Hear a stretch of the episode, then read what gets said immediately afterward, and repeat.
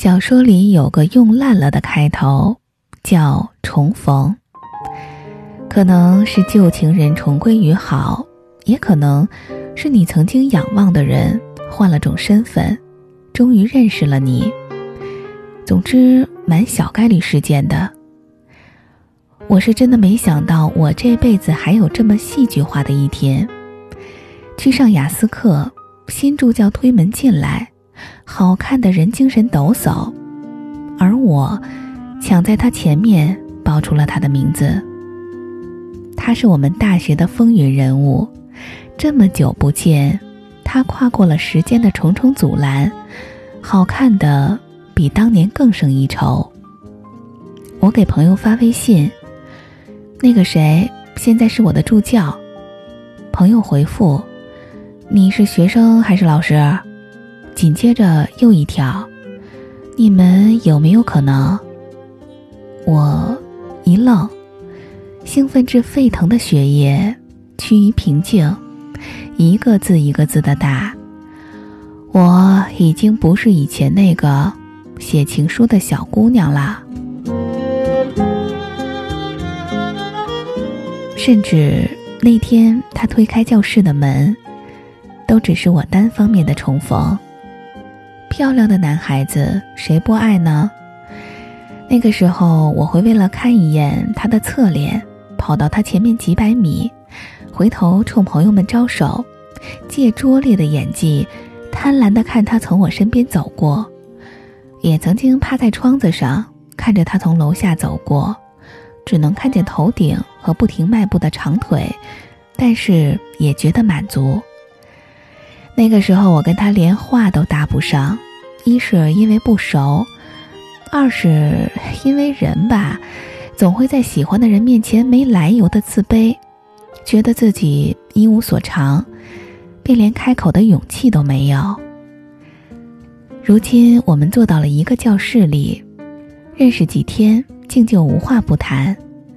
他讲他的大学经历，暑假在家无聊才来这儿打发时间等等，也讲和女友绵延的恋爱经历，从异地到后来的异国，我听的是津津有味。我是真的为这场重逢坐立不安过三秒，整个人都快散掉了。觉得每个毛孔都放出了小小的烟花，似乎要绚烂的昭示一个新的结局。可那并不代表我就要卯足了劲儿去得到这个人。什么是长大呢？长大，就是失去那些心动。曾经让我觉得他万里挑一的理由。已经不能再支持我去喜欢一个人。我听他讲他的恋爱故事，什么感觉都没有，只剩由衷的、不带一点嫉妒的祝福。我曾经幻想过有朝一日要跟他并肩，但我早早就知道了，这是彻头彻尾的幻想。几年前那个一无是处的我，为此非常难过。可是后来。再没在一起，竟也不那么让我觉得有所谓了。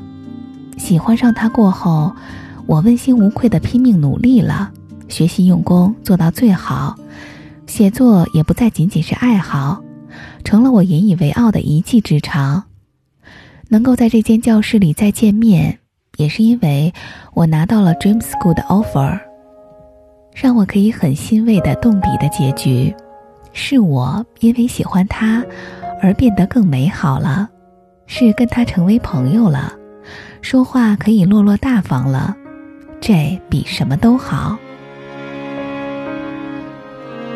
我听过各种各样的单恋故事，最为人称道的不过是表白成功，成为情侣中的又一对儿。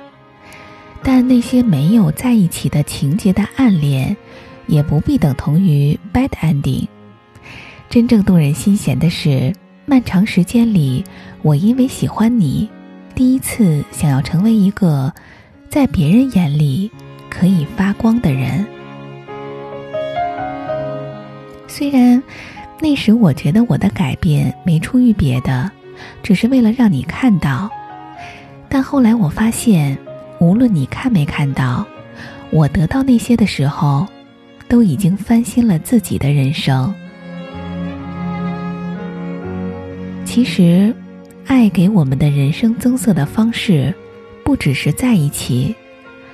我有一个朋友，因为暗恋很久的男孩子，给他分享了一条微博，随口提了句“喜欢文笔好的女孩”，然后他就开始时不时的动笔写东西。之后，他们没有在一起，但是女孩一直在写，写着写着，竟然就上了杂志，还出了一本书。他没有全职写作，在很多身边的人眼里，他也只是一个普普通通的上班族。但有些经历，就算不向人讲起，也已经让你的人生不同了。最美好的是，对你的爱，给我寻常简单的人生注入了新的可能，或者说，喜欢一个人的时候的坚定和勇敢。构成了我最明亮的一部分。没跟喜欢的人在一起，真的有那么遗憾吗？没有吧？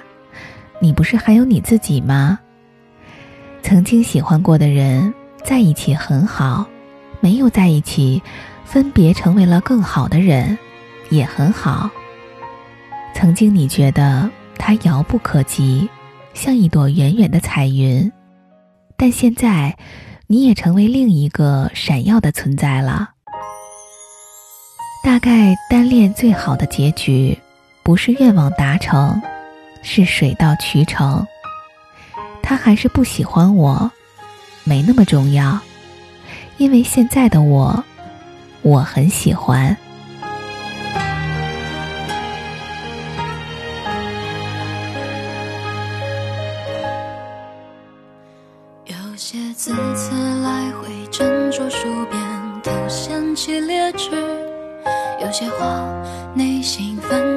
海，偏装若无其事。只怪我玩才浅薄，不善做事，提笔几次，却写不成一文错事。有些人遇见了才明白是命运的恩赐，有些事共同。经历了，变成就未段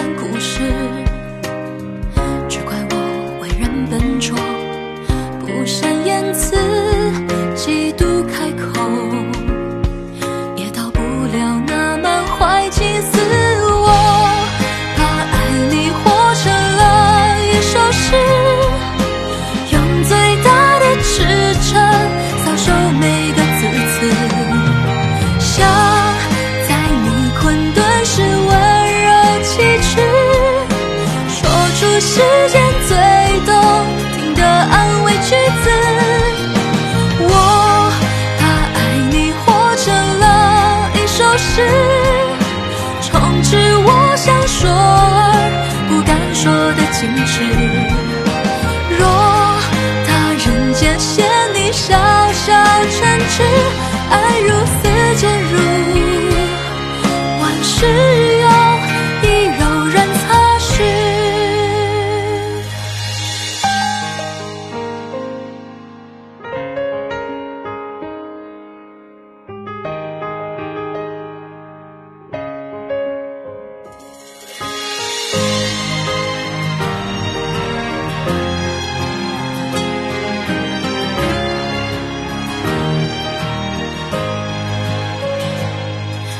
是时机错过了，倏然遗憾，太晚相识。有些回忆渐越时，才懂得珍惜记心事。只怪我没有法力来做陪饰，